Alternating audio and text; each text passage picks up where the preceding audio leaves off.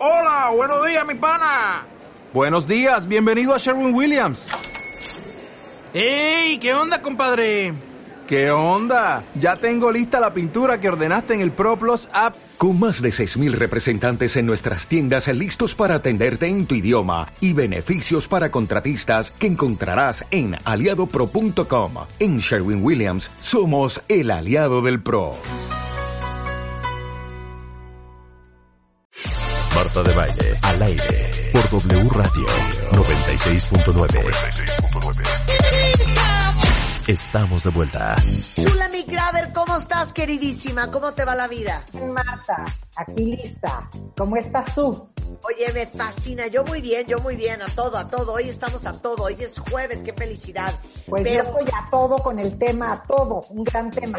Me encanta el tema. El arte del merecimiento. Es un arte, Marta. Es un arte. ¿Por qué no nos sentimos merecedores? Y quisiera empezar con esta frase. La cultura del esfuerzo implica que las cosas, para merecerlas, hay que ganarlas. Y vivimos en esta cultura, en esta cultura de que hay que luchar, hay que trabajar, hay que ayudar. Y por eso la gente no se siente merecedora. ¿Y sabes qué? Es una de las creencias más limitantes y lo veo diario en mi consulta. El tema de la legitimidad y el merecimiento. Todos venimos cargando esta idea. No me lo merezco. Y es una de las mayores limitaciones. No me merezco un trabajo mejor, no me merezco una pareja que me haga más feliz, no me merezco amigos mejores para pasarlos bien, no merezco una vida tranquila, tengo que hacer, trabajar, esforzarme. No me merezco descansar, descansar no, tengo que estar activo. No merezco tener tiempo libre. ¿No es cansado? ¿No les parece a todos los que están escuchando muy cansado cargar esta idea de que no merecemos? Es que debiéramos merecer, ¿sabes qué? Debiéramos merecer simplemente por existir, porque estamos en esto. Estoy de acuerdo. Merecemos un segundo par de zapatos, Shula, perdón. Todo. Merecemos. No, por supuesto que sí. Pero lo que pasa es que es impresionante cómo es tan fácil que no te des cuenta que como no te sientes merecedora, todo el día te autosaboteas. Ahí va, ahí va lo importante. ¿Y qué nos pasa cuando nos saboteamos? Menos merecemos porque queremos encajar en ese sabotaje. Se vuelve una profecía autocumplidora. Y es así con todo lo que se te ocurra. Pero ¿cuál es el límite? ¿Hasta dónde tenemos que llegar para poder sentir que merecemos algo sin tener que sentir esforzándonos eternamente? No sé si ustedes recuerdan este gran dicho que decía, esfuérzate y sufre en la tierra para que te recompensen en el cielo. Bueno, qué horror. Qué horror. Qué horror. Vivir esforzándonos, pero es una creencia producto de, producto de esta educación judeocristiana cargada de la necesidad del sacrificio, que es otro punto que quiero tocar. Nos tenemos que sacrificar, nos tiene que doler para merecer un premio. ¿Cierto? Desde niños. Sí. sí. ¿Qué tiene que hacer un niño? Cristiana. También hay otras filosofías y otras religiones que es gánatelo todo con el sudor de tu frente, suda sangre, porque eso al final es la recompensa de lo que vas a tener, ¿sabes? O sea, diciendo como nada es gratuito y te vas a ver mejor el pan si lo llenaste de sangre. Qué terrible. Claro. Claro. Y fíjate en las familias, cómo somos en nuestros entornos familiares, muchas familias. Si alguien quiere algo, tiene que ganárselo con su empeño. ¿Ok? Y no siempre hay garantía de una recompensa, porque de hecho se considera una obligación. Tu obligación es hacer cosas por deber, sin importar si lo quieres hacer.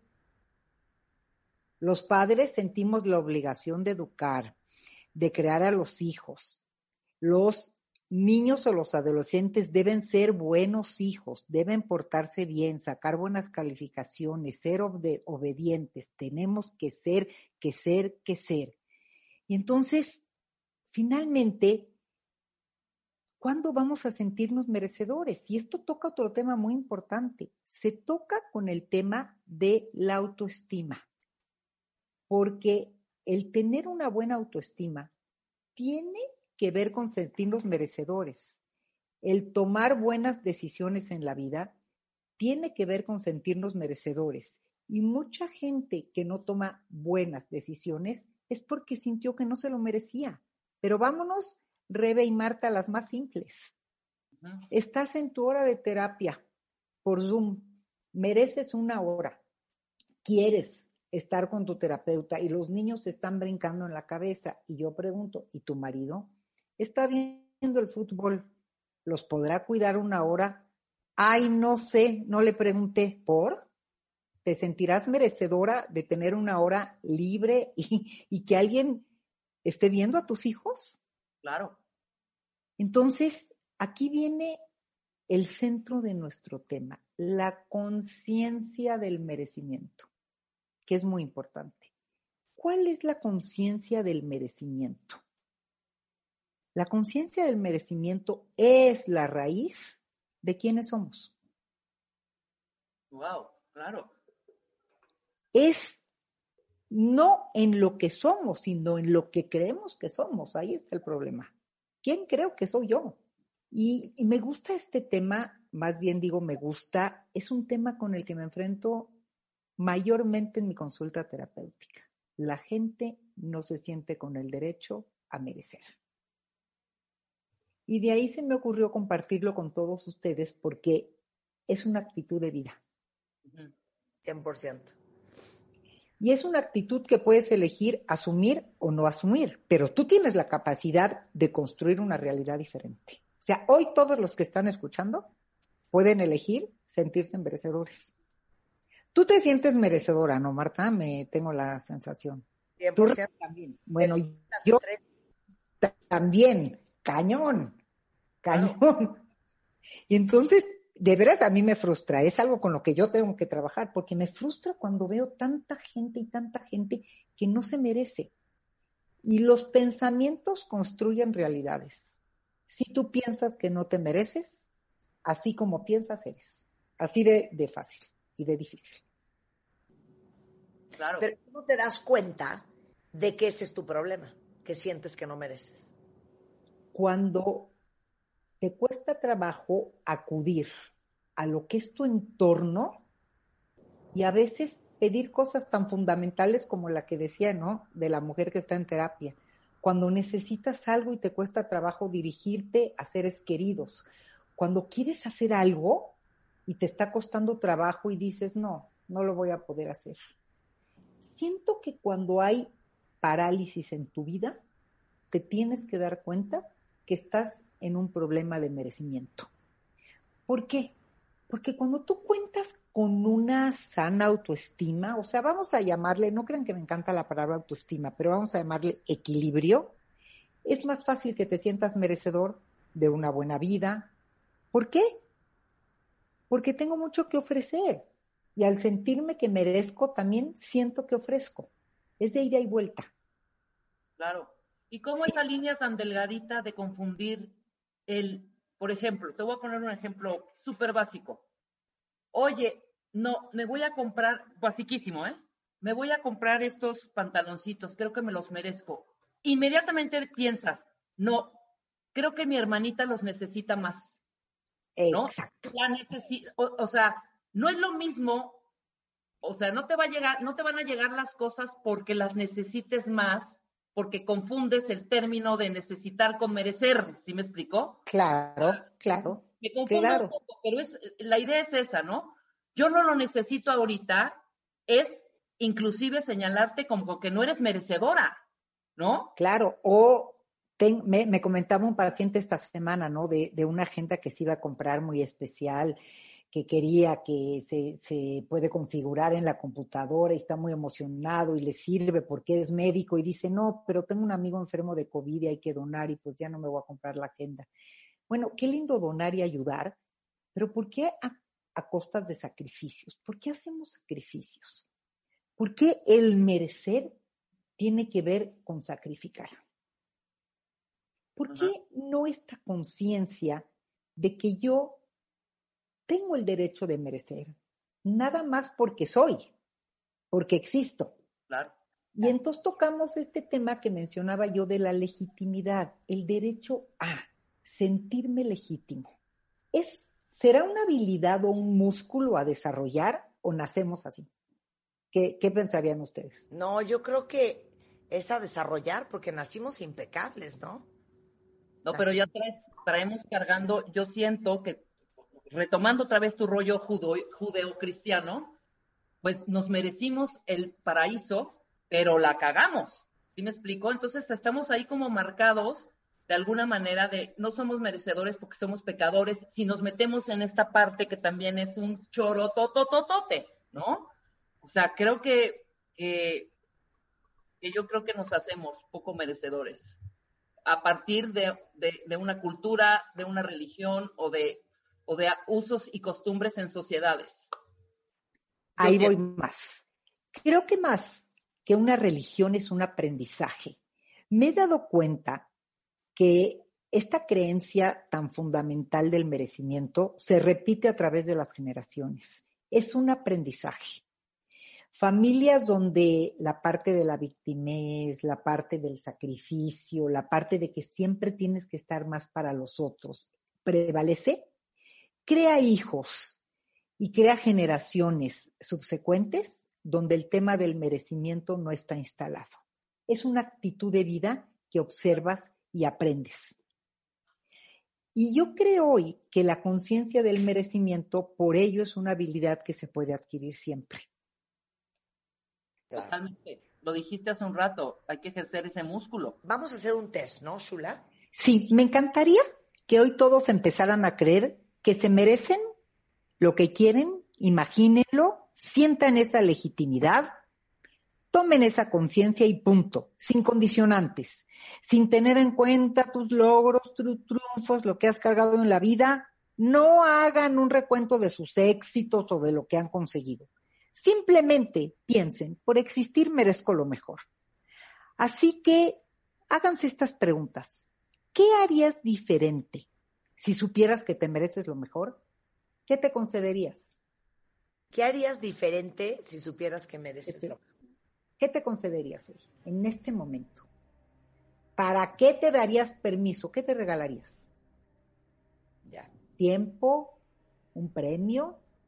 ¿A qué le dirías que sí y a qué le dirías que no? ¿Qué sería lo primero que cambiarías en tu vida en este minuto si supieras que te mereces lo mejor? Me encantaría que se conteste. Este es un comienzo, ¿eh? Este es un comienzo para el gran hábito del merecimiento y para el gran tema de la legitimidad. Porque también hay las consecuencias de creer que no mereces. Y entonces y si no me siento merecedora de gustarle a alguien, estaré siempre dudando de que sus palabras sean honestas. Es lo que tú decías, Marta, el sabotaje.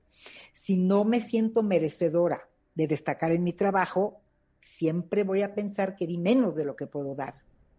Entonces, proyectaré en mi vida lo que creo de mí. Siempre creo que me falta, siempre creo que el otro no me quiere, siempre creo que esta pareja no me va a ser fiel. ¿Por qué me va a ser fiel si todos han sido infieles? Y pasa la profecía autocumplidora. Siempre creo que no. Entonces, con este ejercicio que les acabo de decir, es un momento de empezar a ser menos y sentirse merecedores de más. Es respirar y decir, tengo ganas hoy ya no de pedir, de esforzarme, de hacer, sino de ser y de merecer. La legitimidad en la vida es un músculo que se ejercita, se aprende, pero se, se esfuerza uno en hacerlo. Sí tenemos que hacer un esfuerzo, porque vamos a cambiar como de un polo negativo a un polo positivo. Entonces yo los reto hoy a que se digan estos mensajes diferentes. Los reto a que en vez, en vez de sobrevivir, vivan a plenitud, a que cambien los mensajes que se dicen, a que cambien esta parte de no sentirse merecedores de todo lo bueno y piensen al revés, merezco todo lo bueno, en todos los sentidos. Me reto a sanar mis heridas, me reto a mejorar mi salud, me reto a volver a soñar, me reto a reinventarme, a mejorar mi estilo de vida, me reto a dejar de ser víctima y con todos esos retos me pongo en mi frente el título de lo merezco. Oye, y qué difícil darte cuenta que probablemente vienes de una familia que en el colectivo entero la vibra y la energía y la premisa es de que nosotros no merecemos. Entonces, creciste viendo eso porque así son tus papás, porque es más, hasta es como de mal gusto creer que mereces, porque es gente petulante y presumida. Presuntuosa, claro. Entonces, si creciste en una familia donde el, el buen valor es no merecer y confundirlo con ser conforme, estar contento con lo que hay, no querer más, no ser ambicioso, está muy cañón quitarte esa cadena. Es que esas creencias, hablando del tema de creencias, son tan fundamentales que han condicionado tu actitud. Por eso no hay forma de cambiarlo más que entrar en la conciencia de, ¿y si me pregunto lo, algo diferente? ¿Y si hoy me siento merecedor? ¿Qué me pasa? Es explorar con curiosidad qué te pasa, porque ahí está el arraigo. Es cierto, venimos de una cultura y la mayor parte de las familias nos tienen ahí. En ese punto que tú dices, Marta. Pero tanto paraliza la vida, tanto limita a la gente eso, que yo veo que llega a un grado de sufrimiento. Mucha gente sufre por ese tema del merecimiento. Es un gran motivo de sufrimiento. Es un gran motivo de consulta terapéutica, el no sentirse merecedores. No, y aparte te voy a decir una cosa. Voy a hablar ahora del amor. Si tú creciste eh, en una familia, eh, sobre todo con una madre, pensando en el impacto que tiene una madre o un padre sobre ti, en donde siempre te hizo sentir que no eras merecedora del amor porque eras fea, estabas gorda, no eras tan bonita como tu hermana, este, eh, porque tu abuela y tu madre son divorciadas o viudas o dejadas. Entonces, el mensaje siempre es, tú no te mereces tener una relación, tú no te mereces vivir el amor pleno, tú no te mereces que un hombre o una mujer te adore. Y es muy difícil que si creciste escuchando eso, pues a los 30 años creas que eso no es verdad. No solo eso, es difícil porque tú vas a hacer cosas para que te pasen, para que te pasen esas creencias. Para porque es una forma de pertenecer. Claro, de pertenecer a esos discursos. Por eso la única forma de que no te pasen es que te atrevas a preguntar si necesitas tanto, hacer tanto y jalar tanto para merecer, o si habría otras formas en que hoy te atreves a sentirte merecedor de todo del bienestar, del trabajo, de la vida, del amor. ¿Te acuerdas de algún programa, Marta, que platicábamos que la gente que piensa que todos los hombres son infieles va a acabar saliendo con hombres infieles? ¿Qué le van a ser infieles? Va a ser la profecía autocumplidora. Pero si tú crees que eres merecedora del amor, vas a buscar un amor lindo en el que tú te sientas bien. Mira, Karina dice, lo que nos hunde es que sin malicia, las familias, el discurso a los niños y, por eso a mí me cuesta pensar diferente, eh, si toda la vida te dijeron, pues ni modo, nos tocó estar jodidos. Eso no es para uno. Así son las cosas y ni modo. Entonces, si creciste escuchando ese discurso todo el día, como dice Karina, ¿por qué ha de pensar ella diferente? Pero ¿qué dice Karina que lo tienes tan claro que lo pudiste poner en un tuit? Claro. Claro. Es que ahí es donde empieza el cambio. Lo tienes tan claro de dónde viene entonces con esa misma claridad puedes atreverte a decir, ¿y si hoy no fuera así? ¿Y si hoy yo hago algo distinto con mis hijos, con la generación que viene? ¿Qué me pasaría? Y si solo por hoy contesto las preguntas que dijimos hace un momento y me siento merecedor, ¿qué me parecía? Y vámonos menos que un día, vámonos a acciones pequeñas que ustedes sientan que los paralizan váyanse a una acción muy concreta. Acuérdense algo, el cerebro reprocesa haciendo concreto lo abstracto. Piensen en algo muy concreto. No me siento merecedor de un buen trabajo y siempre que estoy buscando no encuentro trabajo. Cambien ese, ese solo chip y claro, soy una persona con experiencia, soy merecedora de un buen trabajo. Y desde ese lugar busquen un trabajo y vean qué les pasa. Un área de su vida, pequeños cambios concretos, que ustedes identifiquen con claridad como Karina, una área de oportunidad de meter el discurso distinto. Las creencias solo se cambian si cambiamos lo que nos decimos a nosotros mismos acerca de esa creencia fundante. Es la única forma de darle la vuelta. Claro. Y en, neurocientíficamente se ha comprobado que si tú escoges áreas pequeñas y empiezas a decir de esas áreas discursos distintos, el cerebro empieza a hacer cambios en su procesamiento. Claro. Si nos vamos a lo abstracto y, y, algo muy, como muy global, nos perdemos, porque sí, hoy todos vamos a sentirnos merecedores, pero váyanse acciones concretas diarias de su vida que distingan con mucha claridad. Claro. Bueno, claro. lo mismo es en el tema del merecimiento. Claro, totalmente. Oye, ¿estás terapia? Sí estoy dando terapia y con mucho gusto todos los que quieran trabajar este tema y todos los que hemos venido hablando a lo largo de tantos y tantos programas y momentos, Marta, con mucho gusto estoy para ayudarlos a todos. Muchas gracias, Shula.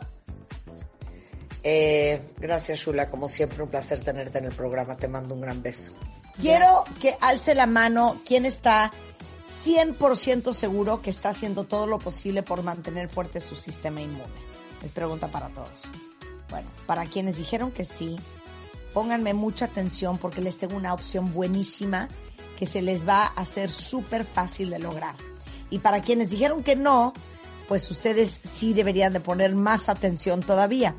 Con todo lo que está pasando, no hay nada más importante que estar bien, que cuidar la salud, cuidar la salud de nuestra familia. Y para que le den ese refuerzo extra a su sistema inmune, les quiero hablar de un producto que acaba de llegar a México, se llama Glutadose. Es un complejo bioactivo que tiene un compuesto antioxidante, que es el glutatión, y extractos naturales como acerola y zinc.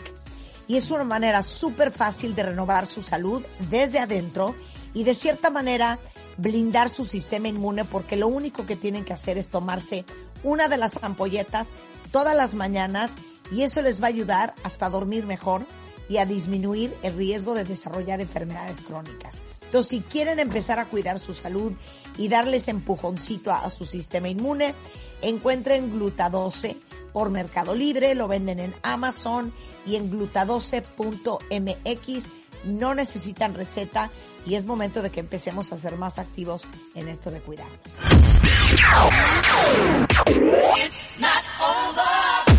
Escuchas a Marta de Baile por W Radio 96.9. Hacemos una pausa. Estamos donde estés.